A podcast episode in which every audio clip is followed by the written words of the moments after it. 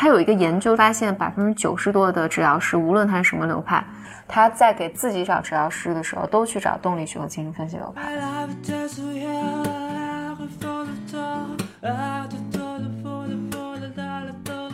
Welcome to another episode of Blow Your Mind，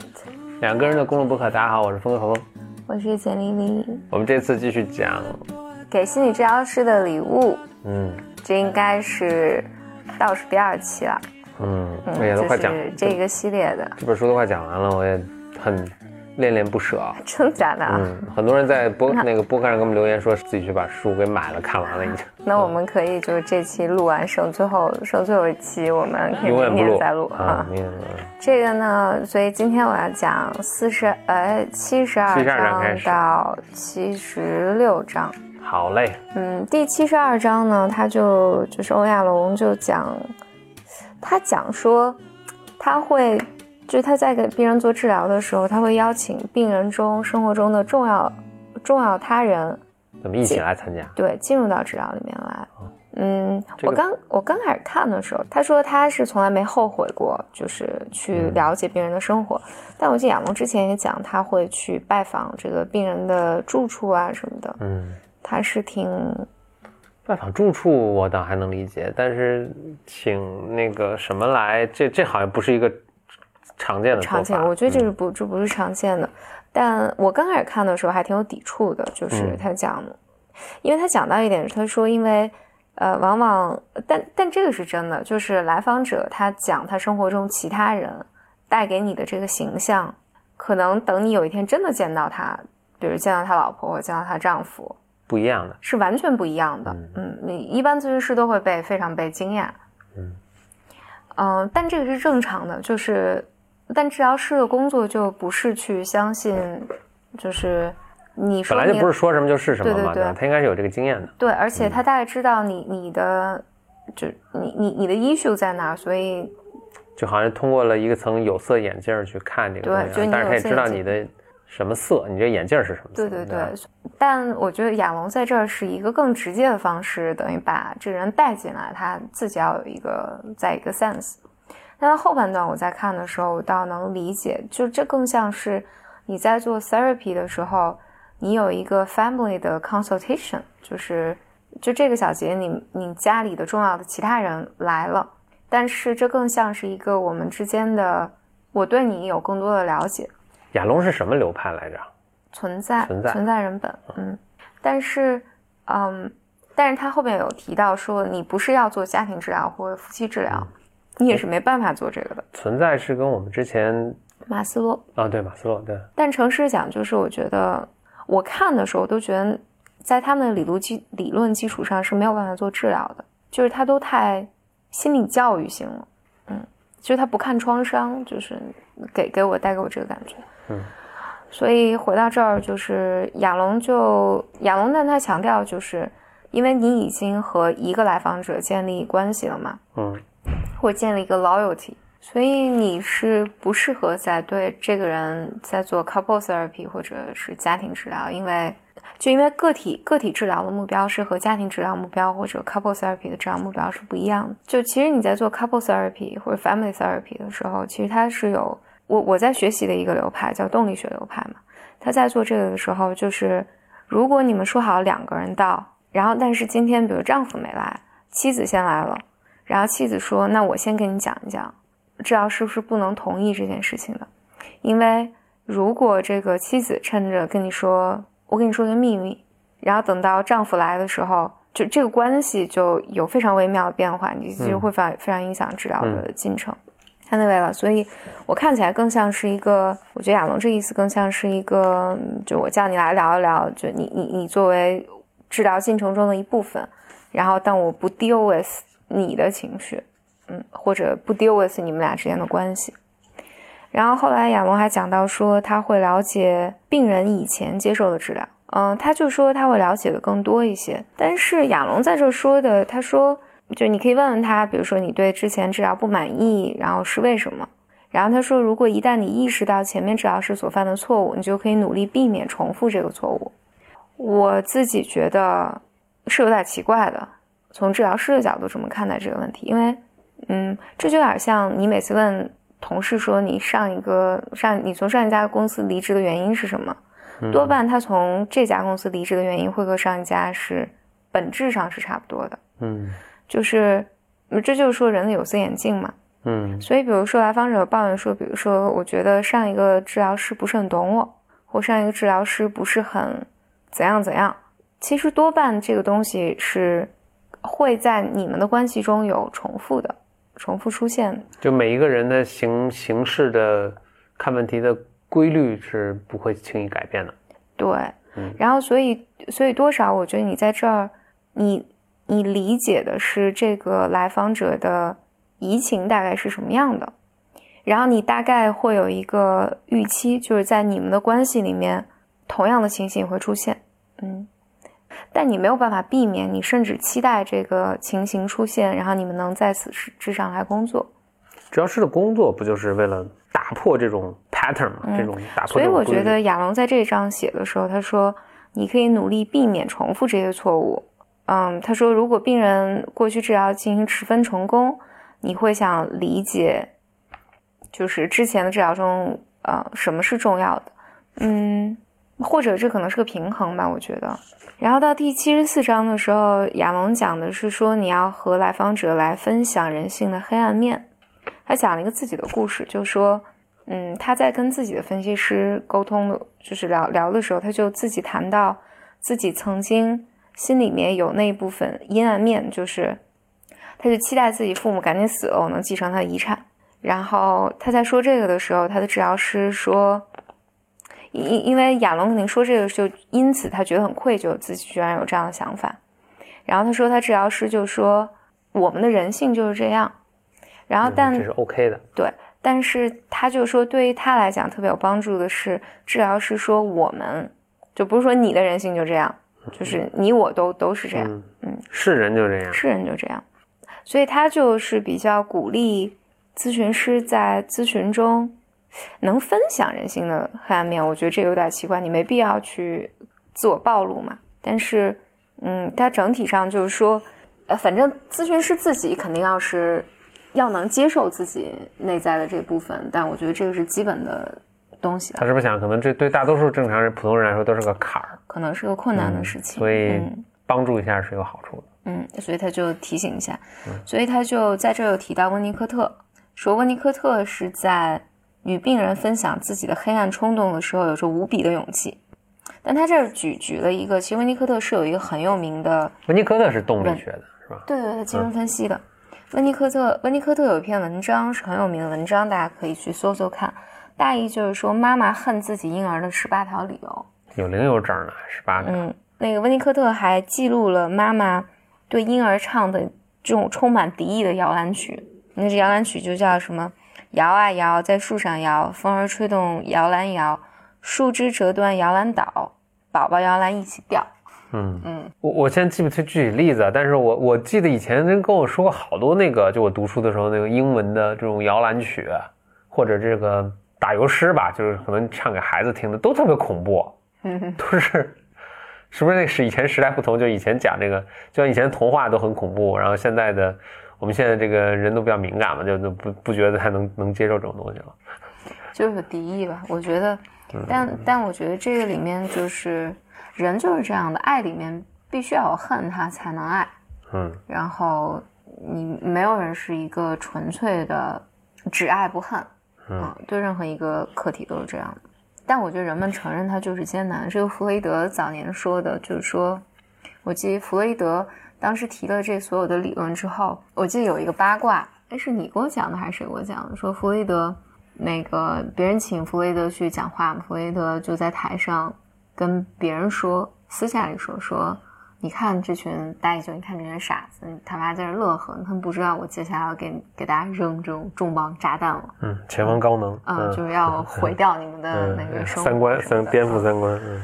他就是不是我说，对 但但这里面整体上就是，他就是让你特别直面自己内心的那那种丑恶啊，所谓的丑恶，就是所谓被压抑下去但很人性的东西。嗯。嗯，所以来到七十五章呢，就是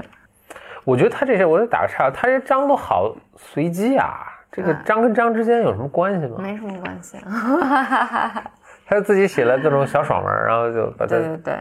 串起来，就是一个什，么没但比较比较好读嘛没。有一个大结构，对，宏宏大构思。没有。就我记得咱们之前有讲这个系列播客，我有讲过。我们就看他的时候，我觉得哦，原来写书还是挺容易的一件事儿，就说这是写出一种方法，那也有人写的宏大构思的嘛就？没人看嘛。不知道了。然后七十五、七十六两章是有关的，它整体就讲，其实它是支持精神分析和弗洛伊德的。然后应该是那个时候不是在兴起这种实证，呃，实证主义的那个呃。就实证主义就打以前的这些老老老家伙们啊，就是说我们这个我们这个是 evidence based，对，好像更高级一就更。高级。你们精神分析没有 evidence，就你无法证明你嗯你们是对的。所以在确实是。这两张整体上就是在支持弗洛伊德以及怎么讲贬损那个新出来的认知行为等等。嗯，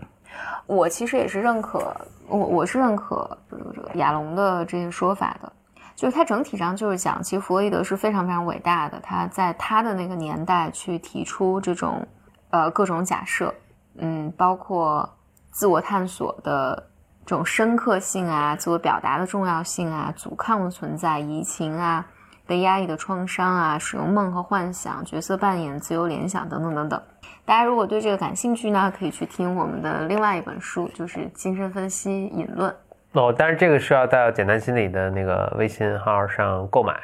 对，是对叫简单共读吧是？在对大家找简单共读这个微信号，对可以看到，或者简单或者简单心理，简单心理 A P P 上也有首页上现在也有，嗯嗯，但整整体上它就是肯定了这种，就弗洛伊德当年的这种很伟大的这些呃东西，以及我我我我这么来讲吧，他其实这这章讲的还挺挺多内容的，你是两张了，六五六六，就是我呃七五七六，七五嗯七六其实很短，攻击他攻击那个现代的这个治疗手段是很短的，讲弗洛伊德还是讲的很多的，因为呃，他也讲批判弗洛伊德是一种时髦嘛。我我觉得这个感觉一直到现在，到现在还是时髦，嗯对，就是你一说什么，就是大家呃没读过精神分析，或者他没有真的怎么接触过心理治疗的人，就会说啊，弗洛伊德早就过时了，弗洛伊德那套是不合理的。但其实你去嗯看的话，弗洛伊德讲的东西是非常非常非常了不起的，以及到现在，我觉得他仍然是在被验证的。我作为一个那个硬科学出身的一个背景的一个人说啊，就弗洛伊德这套东西，它就不是科学，就是或者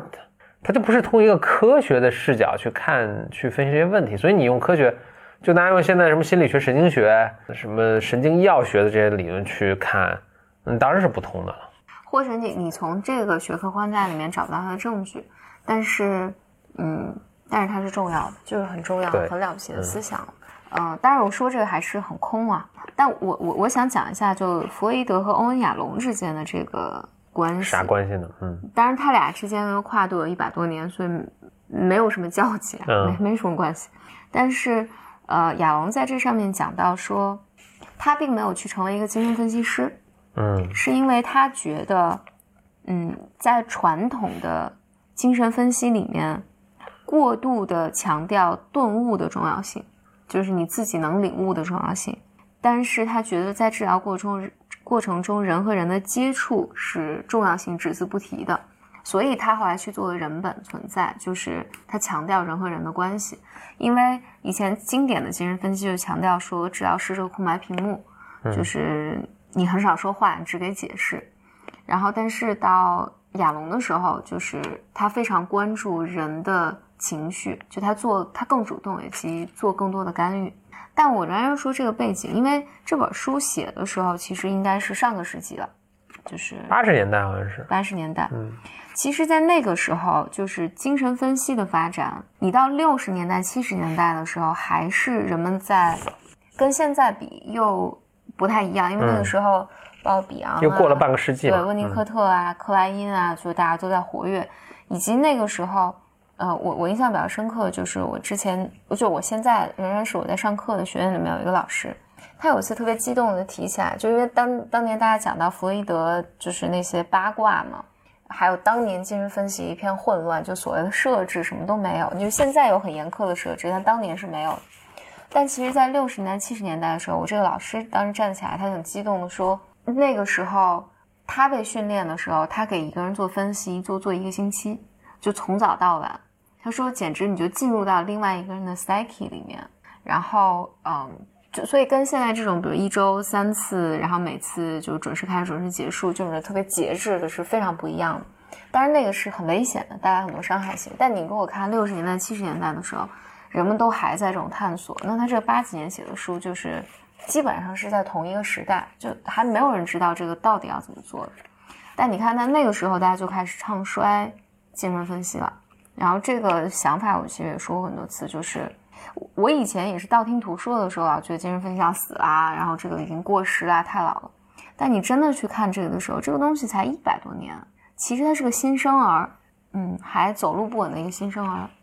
嗯，你放到历史长河里面看，就是我们应该是在非常非常开始的时候。然后，所以他到七十六的时候就讲到这个认知行为，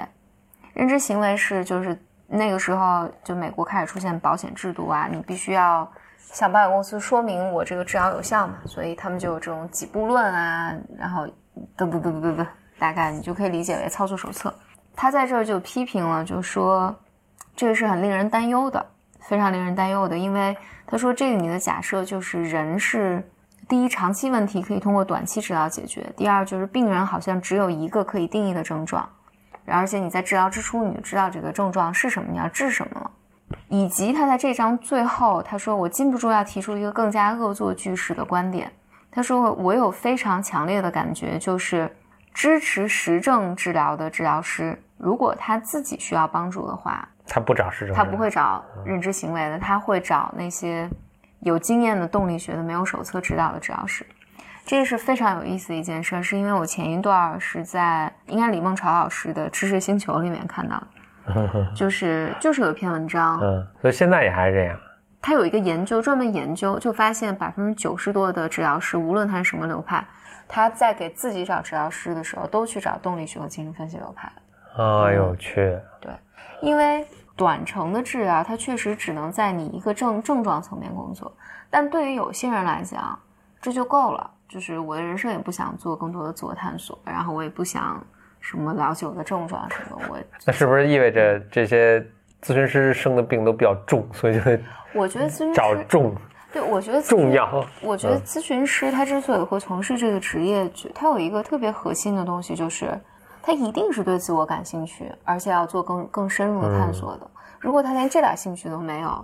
他是不可能，就是他不会来从事这个职业。嗯。所以这群人他在找心理咨询的时候，肯定有效的就只有动力学的那个什么。这个我想到前两天我一个我的微博上收一个私信，也是他就说他看了篇文章，是简单心理 APP 上的一篇文章。这个文章也是我们一个就认知行为就是流派的一个咨询师写的，就是认知行为这个流派咨询师在文章上写说，精神分析动力学就没有实证证明嘛，没有实证验证。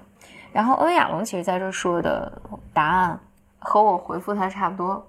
没有实证。我精神分析和动力学确实是没有实证的，嗯，但是并不意味着它没有效，嗯，并并不意味着它没有作用。有实证的也并不就意味着它对所有人都有效。我自己还是觉得，当然现现阶段实际上你去真的去了解，比如说。更短程的这些流派，我觉得做得好的治疗师，他一定都有动力学的背景，就没有人会站在这儿一定坚持的说，我只是这个流派，我只是那个流派。我是觉得大家也不要对实证这个东西，就像心理学作为一个科学啊，那就很多实证吧，有很严格的这种实验方法、数据什么统计学都无法重复。对对对，就是其实现在就会发现出现也出很多 问题。都是。实证这个东西还是很不要去迷信这个什么。我前两天我听了，就是咱们简单心理那个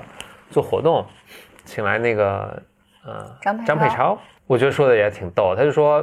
反正现在这个这个时代，反正骗子也特别多，就大家随便去弄一个什么方法，找找几个找一些样本，做一个什么 control group 对照组，什么算算什么正相关的一个什么参数。多做几次，然后这个 significance 这个这个什么叫统统统，反正统计学上有意义了，就能发论文，就能自己做个流派。哇，这种流派太多，就是每年都有几个人根本学不过来，但实际都不是就你听这种这种批量生产的这种流派的这种什么，就就就这是不靠谱嘛？嗯，所以大家也不要太信太信那个东西。我觉得科学整个啊，就是科学很年轻，也就几百年。我觉得人们也在 figure out，也在搞明白，说这科学它在干嘛。嗯，好，那我们这次就讲到了七十，啊，不是讲到了七十六章了。嗯，还剩几章呢？还剩最后，我觉得应该就能一一个播客讲完了，是吗？还剩十章的吧？但后面全是讲梦了，嗯，好，没有十章，嗯，不过不着急，我们慢慢讲。基本就全是讲梦了。嗯，好，还有一两集，我们这个就结束了。嗯，也谢谢大家跟我们一路走来，一起 真的用心在读欧阳的这本书。好，我们下期再见。拜拜。